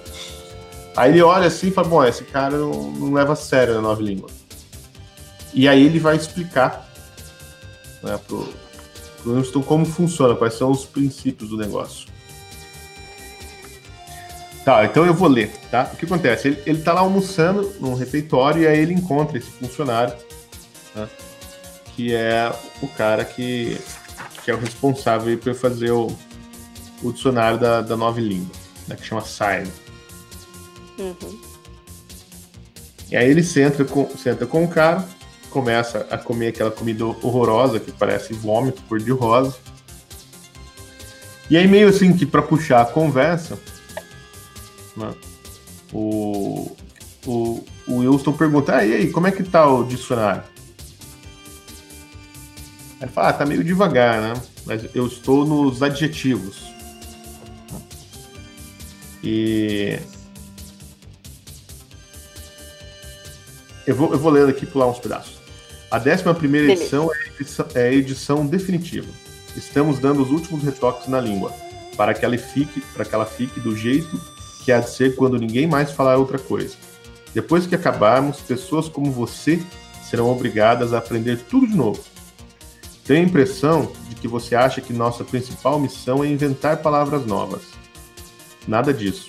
Estamos destruindo palavras. Dezenas de palavras, centenas de palavras, todos os dias. Estamos reduzindo a língua ao osso. A 11 edição não conterá uma única palavra que venha a se tornar obsoleta antes de 2050. Que coisa bonita a destruição de palavras. Pois claro, é. Claro que a grande concentração de palavras inúteis está nos verbos e adjetivos, mas há centenas de substantivos que também podem ser descartados. Não só os sinônimos, os antônimos também. Afinal de contas, o que justifica a existência de uma palavra que seja simplesmente o oposto de outra? Uma palavra já contém em si o seu oposto. Pense em bom, por exemplo se você tem uma palavra como bom, qual é a necessidade de ter uma palavra como ruim? Desbom dá conta perfeitamente do recado. É até, até melhor, porque é um antônimo perfeito. coisa que a outra palavra não é. Vou fazer um parênteses aqui já volto a ler. É só vocês lembrarem do despiora que a Folha de São Paulo meteu uma manchete para falar que a economia brasileira está Aí, Verdade. Piora, então isso aí é nove lima. É, ou então, se você quiser uma versão mais intensa de bom, qual é o sentido de dispor de uma verdadeira série de palavras imprecisas e inúteis, como excelente, esplêndido e todas as demais? Mais bom resolve o problema. Ou duple mais bom, se quiser algo ainda mais intenso. Claro que já usamos essas formas, mas na versão final da nova fala, tudo mais desaparecerá. No fim, o conceito inteiro de bondade e ruindade será coberto por apenas seis palavras. Na realidade, por uma palavra apenas. Você consegue ver a beleza da coisa, Wilson? Claro que a ideia partiu do grande irmão. Acrescentou como alguém que se lembra de um detalhe que não havia mencionado. Porque todo mundo tá ouvindo o que ele tá falando, né? Ele tem que falar que, pô, essa ideia é boa Sim. pra caralho do, do grande irmão. Aí ele continua. Vou ler só um trechinho. Você não sente muita admiração pela nova fala, Winston, disse ele, quase triste. Até mesmo quando escreve, continua pensando em velha, em velha fala. Li alguns daqueles artigos que você publica no Times de vez em quando. São muito bons, mas são traduções. No fundo, você preferiria continuar usando a velha fala, com todas as suas inexatidões e nuances inúteis de significado. Você não compreende a beleza da destruição de palavras você sabia que a nova fala é a única língua do mundo cujo vocabulário encolhe a cada ano? Você não vê que a verdadeira finalidade da nova fala é estreitar o âmbito do pensamento? No fim, teremos tornado o pensamento crime literalmente impossível. Pensamento crime aqui é uma palavra só, tá? Uhum. Já que não haverá palavras para expressá-lo. Todo o conceito de que pudermos necessitar será expresso por apenas uma palavra, com um significado rigidamente definido, e todos os seus significados subsidiários serão eliminados e esquecidos. Na 11 edição, já estamos quase atingindo esse objetivo, só que o processo continuará avançando até muito depois que você e eu estivermos mortos. Menos e menos palavras a cada ano que passa, e a consciência com um alcance cada vez menor. Mesmo agora, Claro, não há razão ou desculpa para cometer o pensamento crime. É pura e simplesmente uma questão de autodisciplina, de controle da realidade. Mas no fim, nem isso será necessário. A revolução estará completa quando a linguagem for perfeita. A nova fala é o Socin, que é o socialismo inglês, né? E o Socin é a nova fala, acrescentou com uma espécie de satisfação mística. Alguma vez lhe ocorreu, Wilson, que lá por 2050, no máximo, nenhum único ser humano vivo será capaz de entender uma conversa como a que estamos tendo agora? É isso aí. Isso é a nova fala. Essa é a nova língua. É... Oliver, quer pontuar alguma coisa? a gente pode passar aí para a segunda parte para falar um pouquinho da história do Winston. Para mim foi perfeito, né? Sintetizou, não tenho né? Que, não, tenho que não tenho que acrescentar, certo? Até que eu, como adepto da nova fala, seria um crime eu querer acrescentar algum adjetivo belo para descrever uh, o que o Silvio disse. O adjetivo é belle, por favor. Não, mas, agora, uh, uh, olha que interessante, né? Você também vai ter aí é, os próprios. Como é que não é? Não é advérbio? é pronome neutro. Sim. Não é? Que não tem no livro, mas se você ver como é que o pessoal tá agindo é, hoje com essas ideias de pronome neutro, uhum. é você cancelar palavras. Ah, o sujeito ele não é, sei lá, moreno. Não, moreno não pode porque é não sei o que. Paro não pode porque é não sei o que lá. Negro também não pode porque. Oh, ah, não, é afrodescendente. Ah, não sei, mas quem que escolhe, né? Quem tem o poder de. Então eles vão reduzindo também. Aí você, você, aí você vai ver. Você vai pegar a estatística do IBGE. Ah, todo mundo é afrodescendente. É, todo mundo é negro lá. Você nasceu e sete horas, você nasceu, sei lá, cinco horas. Mas também você é incluído, aí depois sai no jornal, não, a população brasileira, majoritariamente negra. Então, você vê que até nisso, né? Até na, na, na maneira como nós queremos descrever a realidade da, da pele, da cor da pele das pessoas, nós estamos cada vez mais é, Olha, você precisa explicar isso aí, cara, que você tá fazendo uma piadinha que assim, nem todo mundo sabe, cara. Porque você gosta da hora que nasceu e tal. É que tem uma piadinha que o Oliver tá falando que é assim, que é. né, pro, solício, pro, pro cara branco, o cara nasceu que é depois das seis da tarde já é preto, né? É. É disso que ele tá falando. É. Então o cara nasceu das cinco da tarde, é meio pardo e tal, então já, já virou negro. Não, mas é, aqui é podcast de cultura. Se o cara não entender referência, meu amigão, volta pra é, escola, é, não tem não, brincadeira. Obrigado a explicar a piada. brincadeira. Não, mas até nisso, né? Se você vê é, justamente com o cunho ideológico partidário, né? Sim. É, se pegar é palavras, né? É, denegrir, né? Essas coisas aí, a gente já, já ah, tem por sim. base, assim, né? Denegrir é um dos coisas mais absurdos. Nossa vida. É, mas é que assim, to toda palavra ela tem, ela é carregada né, de, um, de, um, de um significado denotativo e um conotativo. Tá? Ela sempre tem um, um, um sentido claro e preciso né, na, naquele contexto que está sendo utilizado, mas ela sempre carrega uma, uma, uma carga semântica é, de significados que não estão exatamente na palavra. Tá? Uhum. Por exemplo, né, você falar mãe e pai né, é completamente diferente de falar genitor. Entendeu? Você falar homem e mulher é completamente você falar macho e fêmea. Né? Embora você pode, possa usar essas palavras para se, se, referir ao mesmo objeto da realidade. Né? Hum. Mas a carga de sentimentos, emoções, ideias e tal que, que as palavras carregam consigo né, varia muito. Né? E qual é o problema? Né? Então, porque você falar pai, né, hoje tem um monte de criança que não tem pai. Então daí você vai deixar essas crianças tristes. Eu tô falando de crianças de 40 anos de idade, né? Uhum. E aí, então você não pode, porque a palavra pai carrega uma série de de, de sentidos Trauma. negativos, né? traumatiza as pessoas, ofende, etc. Então tem que usar uma palavra que não diz nada, que ela tem uma cara de ciência, que é genitor. Né? Ou sei lá qual que é o, o que está na moda aí agora. Né?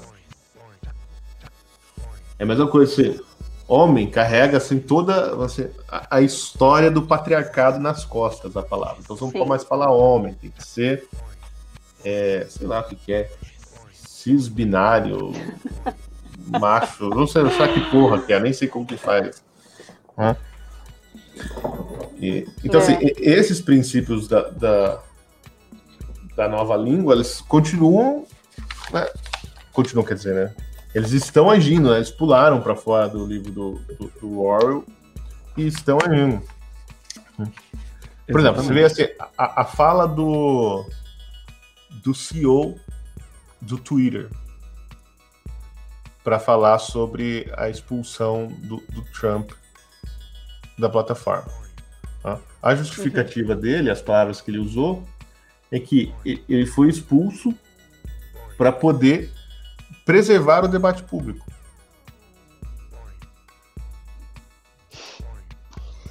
Entende? O, Distorção o cara... total. Uhum. É, pois é, ele é silenciado né, como uma forma de se manter a liberdade de expressão. Putz. Porque o que é o debate público, senão o confronto que surge da própria liberdade de expressão? Isso. É, vamos, vamos falar um pouquinho, acho que da, da, da história do Winston, né? É, vou dar aqui um, um resumo, né? Um, um, um, panorama meio que geral aqui da história deles, dele, e aí a gente né, pode finalizar aí é, elencando aqui alguns, algumas coisas que são bem importantes aqui, né? Bom, no livro, né, o personagem, então, ele finalmente se rebela contra o regime, né, depois de conhecer a Júlia, uma colega de trabalho, né, por quem ele, ele acaba se apaixonando, né? Ela que se declara, inclusive, primeiro, e aí depois os dois se encontram e a gente vai ter o início ali de uma relação, né?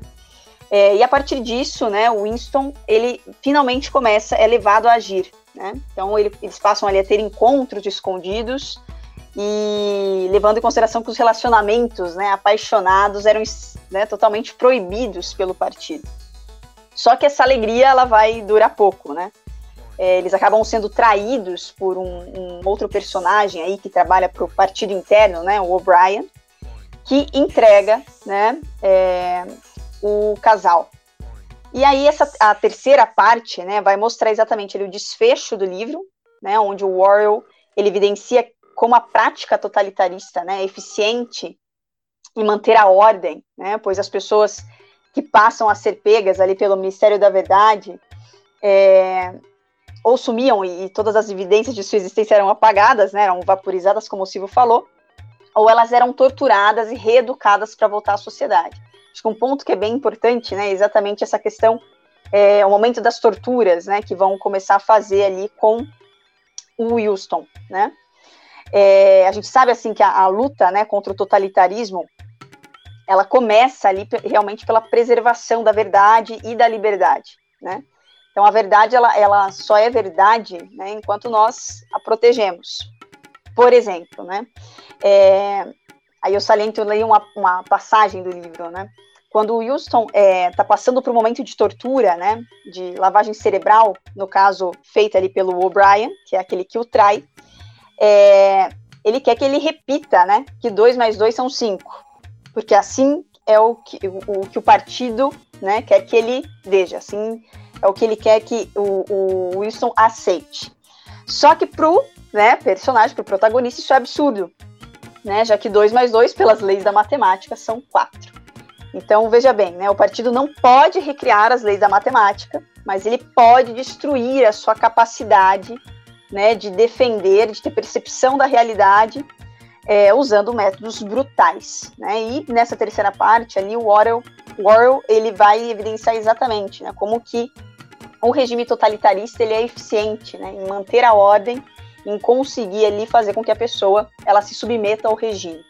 Então eu gostaria assim que vocês falassem assim nessa segunda parte aqui para a gente já ir né, encerrando o que chama a atenção para vocês aqui da, né, da, da, da, história do Wilson, desse nosso protagonista, é, para a gente aqui né, ir finalizando já.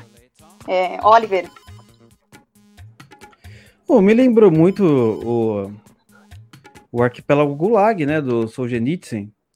Uhum. Eu não sei agora se o arquipélago, agora eu não lembro, eu acho que o arquipélago Gulag foi lançado depois, né? Foi lançado lá por volta da ah, década de 70. Lembro, deixa eu ver aqui. Né? É, sim, é, é bem depois. É, é bem, depois, bem depois, não é? Uhum. É bem é depois. É 73. As coisas que o, o Solzhenitsyn fala, quando eu tava lendo o, o 1984, lembrei muito do Solzhenitsyn, não é? uhum. é? Então foi aquilo que o Silvio tava falando. Por exemplo, como você captura a pessoa, ah, tem, como você vaporiza, na verdade. Ah, tem uhum. que ser à noite, enquanto a pessoa está dormindo, não é? Você já chega dando um tapa na cara do sujeito, para não saber o que está acontecendo, já coloca um saco preto e leva ele para, sei lá, algum carro, algum lugar. O Solzhenitsyn fala, qual era o método da polícia soviética? Era justamente esse. Por quê? Você chega à noite dessa maneira para o sujeito ficar o quê? Desequilibrado. Ele não sabe o que está acontecendo, não sabe o que vai fazer e com certeza ele vai fazer aquilo que mais importa, confessar qualquer coisa. Certo? Então, todas as técnicas, pelo menos que eu entendi, uh, que o Solzhenitsyn fala, é para você já criar um abalo psicológico e fazer com que o sujeito confesse qualquer coisa. E quando eu falo qualquer coisa, confessar até uma mentira. Ele possivelmente pode assinar, ou melhor, possivelmente não. Solzhenitsyn fala isso direto. Pessoas assinavam é, documentos, entendeu? Que elas realmente não tinham feito aquilo, justamente porque é, não evitavam mais a tortura ou é, o espírito estava abalado uhum. de tal maneira que que o sujeito não poderia fazer mais nada, né? Então você vai ter ali no 1984, agora eu não lembro de cabeça onde é a parte, mas ali no miolinho, é, são mais de 30 formas de tortura né, que a União Soviética fazia. Ele vai descrever mais de 30 formas uh, com objetivos é, específicos e ele ainda vai mostrar, por exemplo, as diferenças de tortura entre homem e mulher. Não é? Então, por exemplo, se o cara ele é casado, a, a, é muito simples isso. É só você bater na mulher dele, é, machucar os filhos, o cara ele não aguenta. O cara ele vai confessar. Ele vai até fazer é, algo que ele não queira para que isso não aconteça. Ainda mais nós, se nós falarmos ainda o povo daquela época, 1910, que ainda tinha honra, né? Essas coisas, esses valores assim é, tão esquecidos uhum. hoje em dia. Então, por exemplo, quando o Orwell ele vai descrever as torturas, eu fico pensando, falei, meu, eu acho que na verdade quem copiou quem, acho que o Solzhenitsyn copiou do Orwell, que não é possível. é, é, muito parecido. É impressionante, né? Evidente, o Solzhenitsyn não vai copiar do Orwell porque é, o Solzhenitsyn estava lá na Rússia é, sem contato algum, acho que ele uh, nem sabia da obra do Orwell, talvez quando chegou no Ocidente. Mas é impressionante. Ele, ele, baseado nas cartas, né, dos prisioneiros que ele recebeu e da própria experiência dele, né? É, então. Impressionante, Silvio, o, a semelhança que você vai ver entre a vida real que o Orwell descreveu e a ficção. Não, não, a vida real que o Solzhenitsyn descreveu, não é? É como se o, o, o Orwell tivesse lá na Rússia passando pelo que o Solzhenitsyn passou não é? Ele escreve a história do Winston né, né nessa parte. É impressionante a, a, o poder imaginativo do sujeito. Não é de poder descrever é, é, essas cenas, assim, mesmo por, ah, por assim dizer, é, não estando lá presente. Ali, ele não estava lá na Rússia presente, mas ele sabia como é que funcionava o negócio. Ele já imaginava que era bem assim mesmo. Tanto é que, por exemplo, a campos de concentração. A Solzhenitsyn ele vai falar que, ah, na verdade, os nazistas eles copiaram os comunistas. Tá no livro, o Arquipélago Gulag, logo nas primeiras páginas, né? Pra quem não leu, é... logo nas primeiras páginas ele fala isso, não, os nazistas copiaram. Acabou. Os, o, os comunistas faziam é, campo de concentração, amigo. Muito tempo antes de existir o nazismo os comunistas russos, né? Então aí você vê essas semelhanças, assim, é, de um russo e um inglês, série de detalhes, eu acho muito impressionante. E até, se você ver, por exemplo, quem foi? Ver que isso aí já tá quase chegando no final do livro, mas a, até a maneira como você vai é, torturar uma mulher, e como você vai torturar o homem, não é? É diferente.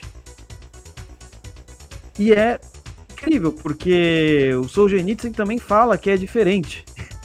É incrível como ali o, o um fato que o Solzhenitsyn está descrevendo de maneira real se encaixa perfeitamente com a ficção que o George Orwell escreveu. Não é? Por favor, Silvio. Só isso que eu queria dizer. É, uma coisa que eu acho bem curiosa do, do livro é que no, no final o, o, o, Smith ele não é morto né, como um traidor, né? Ele não é preso e, e, e ele é morto. Né? Ele passa por todo esse processo né, de lavagem cerebral, né? de, de, tortura, né? e até ele, ele fazer duas coisas que eu acho curiosas. Né?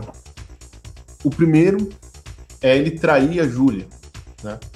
Ele fala, não, é, foi ela, né? torturem ela eu não. Né, que era a mulher que ele amava, nem que despertou nele os sentimentos mais nobres que ele não tinha desde quando ele era criança com a mãe dele. Né? Sim. Que reavivou a memória, porque isso é uma coisa importantíssima do livro, né? que perpassa todos os regimes totalitários, que é a destruição e a proibição da memória. Hum. É, e, e o, o, a, a, a, defesa né, e o registro da memória é uma coisa importantíssima né, para assim, a luta pela liberdade e essa luta contra o totalitarismo. Né? E, e a memória do Wilson já tinha desaparecido. Aí, com o relacionamento com a Júlia, que ele começa a lembrar, ele começa a contar para ela, ele começa a sonhar com a mãe, começa a contar, e a memória começa a, vamos dizer, a florescer. Né? Então, assim, é, é ele é obrigado a traí-la, ela também trai ele, né, durante as, as, as sessões de tortura. Sim. Mas o objetivo é, da, da tortura é traí-la de fato, né? Assim, o cara quer que ele renegue a, a moça. Né? E o outro é que ele aprende a amar o, o, grande irmão. E não é só que ele tá fingindo, né? Isso fica bem claro né, no final do livro. Ele não, ele não tá fingindo, não, ele realmente começa a amar o, o grande irmão. Fala, não, ele tá certo mesmo. É ele que queria o meu bem desde o começo. Né? E ele sai dali, não, é, de fato, como um bom cidadão, né? É, apagado, sem iniciativa, sem o, o ímpeto da rebelião, né? É, conformado com tudo e amando o grande irmão. E aí vem a parte que eu acho sensacional. Né?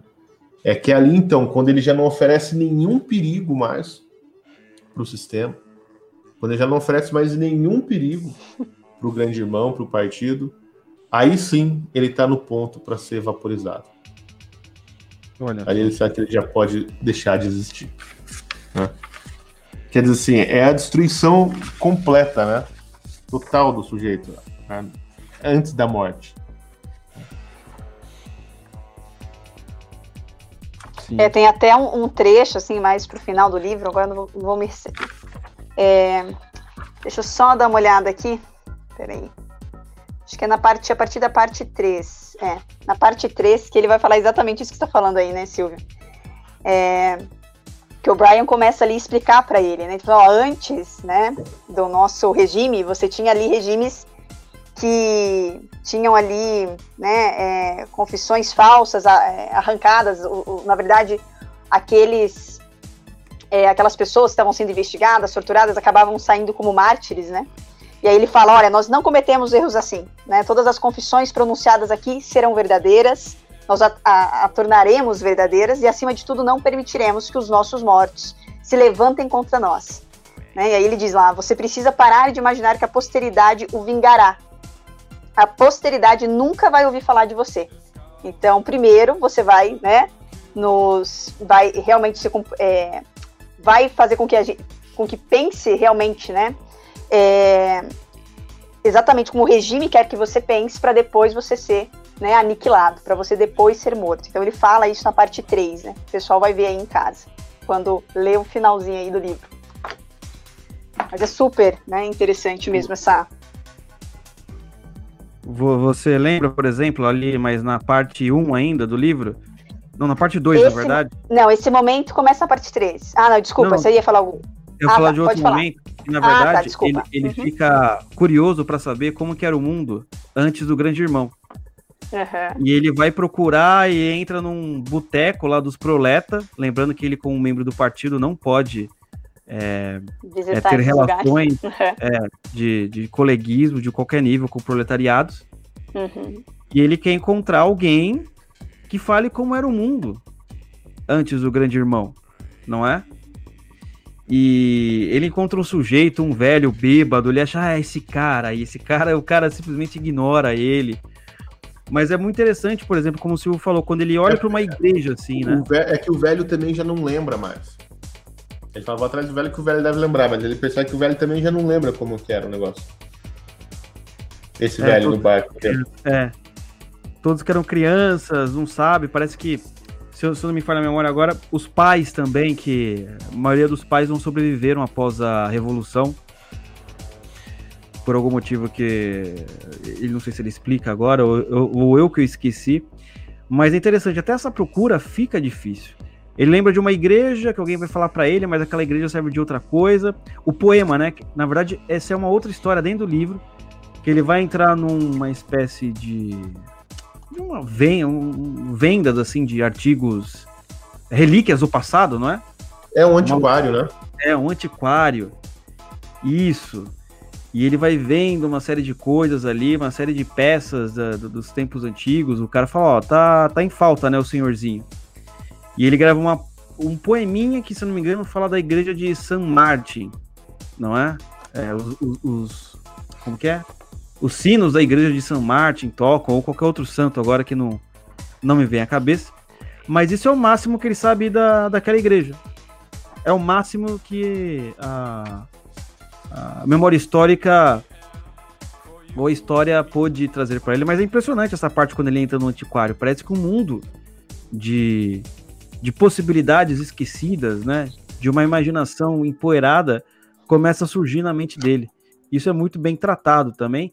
E isso acontece com muitas pessoas. A gente vê diariamente numa escola, por exemplo, quando você dá aula com jovens, o cara chega, me ensinaram ah, que principalmente esses dias, né? Esses dias, esses últimos anos que começou -se a estudar ou pelo menos falar um pouco mais sobre o Império Brasileiro, né? Então, você olha lá, é, aquelas histórias que sempre contavam, não, eles só chegaram aqui para escravizar os índios e aqui era só uma colônia para exportação, não servia para mais nada. Uh, se nós fôssemos colonizados pela Inglaterra, pela França, seria muito melhor, não é? Então, muitos de nós estávamos ou ainda estão parecidos com Winston, né? Nessa mesma cena antes de ele estar no antiquário. Mas aí vem o Brasil, Brasil Paralelo, lembra que até o Silvio Grimaldo ele participou de um dos episódios, vem os livros novos, aí você fala, meu, nossa, me esconderam tudo isso. não é bem assim, não é que eles. Uh, ah, então os portugueses são tão ruins de, de colonização. Oh, olha os países que a Inglaterra colonizou, mano. Olha o, a França. Né? Será que todos eram certo? Pô, mas será que os portugueses só queriam mesmo é, vir aqui por causa das especiarias? Não é, é sempre essa coisa de colocando o, o, o, o, passado, né? Os grandes conquistadores do passado como pessoas é, naturalmente más que nem acontece lá no 1984, né? Não, ó, a partir dessa linha existiam grandes capitalistas, uh, esses capitalistas eles viviam de cartola, não é? e eles oprimiam todo mundo. É isso aí, acabou, ponto final. É basicamente acontece. Bom, esse livro então, né? É, né pegando a questão da, da relevância mesmo da obra, esse livro deve sempre nos levar aí é, sempre que possível, a reflexão né, do quão importantes são as nossas liberdades individuais e os direitos que adquirimos né, ao longo da história, como a liberdade de opinião e pensamento são essenciais ao homem e à dignidade humana, né, e refletir não somente sobre a importância, mas sobre a nossa tomada de atitude na, na preservação né, da nossa liberdade. Bom, eu gostaria que vocês indicassem aí, né, se vocês tiverem livros, eu acho que tem dois livros aqui, né, que o, um deles até o, o Oliver mencionou, né, se quiser falar um pouquinho sobre ele, é, Oliver, Não, já, já, que é o Fahrenheit, já, né? É o Fahrenheit, ih, sempre esqueço, é 387, 389. 451. É, 451. Tem um filme que saiu novo agora, baseado, é uma uhum. bosta, uma completa bosta, não gostei. É, eu prefiro, saiu, saiu, saiu aquele ator negão, é, é porque tipo, o filme, ele tenta, na verdade, é, é, uma releitura do Fahrenheit no mundo moderno. Como hum. é que seria, não é? Entendi. Ah, eu não gostei muito, mas você pode ir lá assistir. Eu gosto do antigo, tem uma versão antiga, bem rústica mesmo. São os bombeiros tal. Eu uhum. gosto do, uhum. antigão. O livro é bom, não é? Ele, ele é uma boa leitura, é, é, evidente, só que eu acho que o, que o 1984. Ele, na verdade, o Fahrenheit até parece, de certa forma, uma, um rascunho. Não é? O cara pegou um rascunho em 1984 e mudou algumas ideias, assim. Não tem, assim... O princípio é basicamente o mesmo, não uhum. é? O 1984 é mais superior. Isso eu digo porque o primeiro eu li o Fahrenheit e eu fiquei impressionado. Depois eu li 1984 e fiquei mais impressionado. Eu fiz a ordem inversa. E também, para quem quiser, o Arquipélago Gulag, ele é um ótimo livro. Ele é um livro que eu não terminei ele ainda. Na verdade, eu comecei a lê-lo. Você ter uma ideia, eu comecei a lê-lo a... foi em abril do ano passado. Eu não terminei de ler porque, ah, sou um preguiçoso? Não exatamente. É, ele, o livro ele tem sub-histórias dentro dele, então não é uma narrativa, não é um romance assim, no sentido de 1984 que você tem que, meu, ler direto para não perder a, o fio da meada. Não, ele vai contando várias historinhas, não é? várias ocasiões, às vezes uma história não tá ligada com a outra, uhum. certo? Então também, assim, é, vamos dizer assim que o, o, o, o, é, o arquipélago Gulag, ele é, na verdade, o carimbo de veracidade do 1984. Olha, é uma ficção que o George Orwell fez, mas tá aqui, ó, a quantia de verdade, só ler. Se você quiser saber. Tirando a teletela, né? É isso. É, bom, acho que tem o Admirável Mundo Novo, né? Que é, também acho que nesse sentido aí é meio que obrigatório, né? Ah, mas você sabe é. que eu achei o, o 84 melhor, é. viu? Melhor? Eu achei. Não, não é. O, tem, tem o Admirável Mundo Novo, mas eu achei o, o 84 mais. É, mais verossímil. Uhum, não é? Uhum. Com a. Sim, ele, sim. Eles acertam bastante também, não é? Mas achei ele um pouco mais verossímil, assim, do que o Admirável Mundo Novo. Tudo bem, eu tenho que reler, né? Faz tempo que eu não. Não leio, é, né? Faz, Mas, não, faz tempo também que eu não releio ele. Né? Bom, Silvio, tem mais algum aí para citar aí para o pessoal? Tem. É, vale. Vou falar, o, o, uma coisa curiosa do Fahrenheit né, é, é 451, o Oliver, porque é a temperatura que os livros pegam fogo, né? No livro. Sim, sim. É, é que ele foi escrito exatamente na mesma época, né? Que o, o, o, o 1984. Embora ele tenha saído um pouco depois, o, o, o 1984 tenha saído, saiu em 49, né? Mas o, o Orwell começou a escrever em 48. E o Ray Bradbury, que é o autor do, do Fahrenheit, começou a escrever em 47 e saiu só, acho que nos anos 50, assim, ele demorou para terminar o livro. Né? Mas ele, de fato, ele tem uma pegada assim muito de ficção científica, né? Que ele, ele, ele, ele dá essa cara de né, é, pouco, pouca verossimilhança né, à história, mas eu acho o livro fodido também. Né?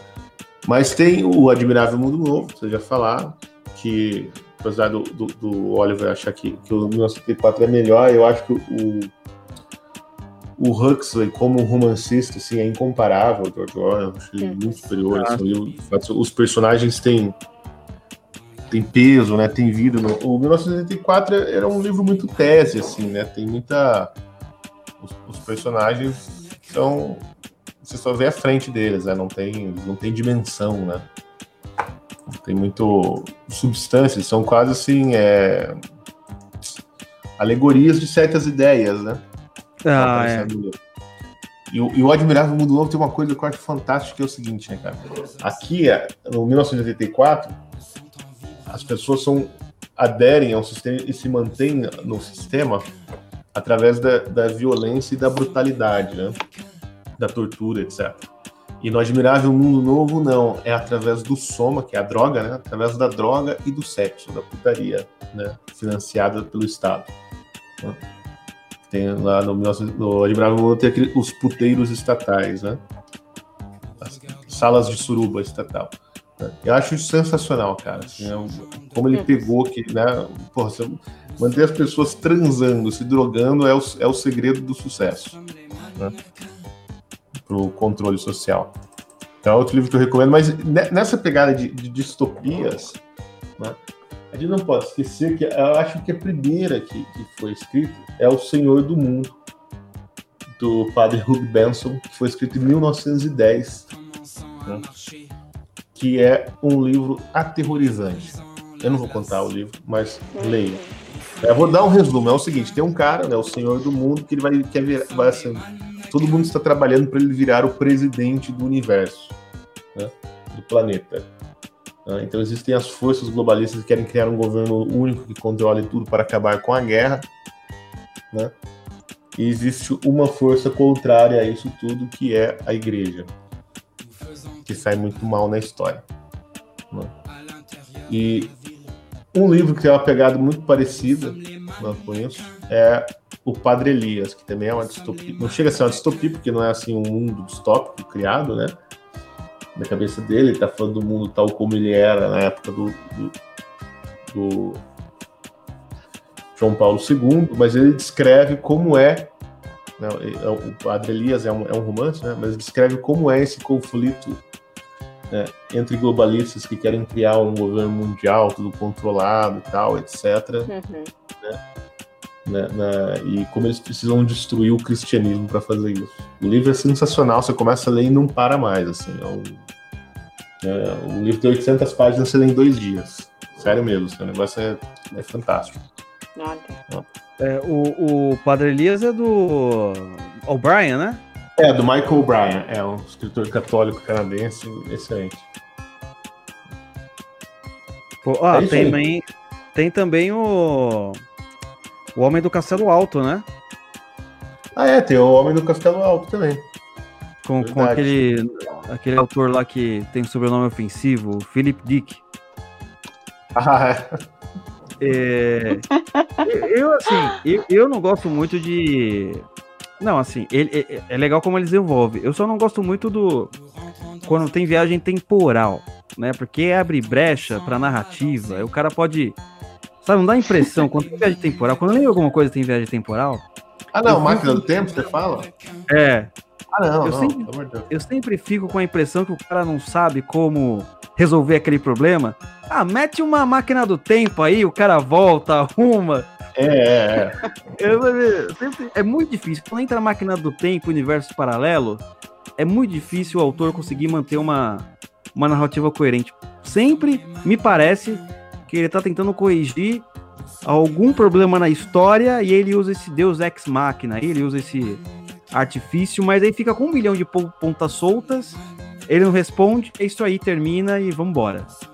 É. Mas é legal também, é legal. Só, funcionou com o DeLorean lá do, De Volta para o Futuro, cara. Foi o que deu certo. É.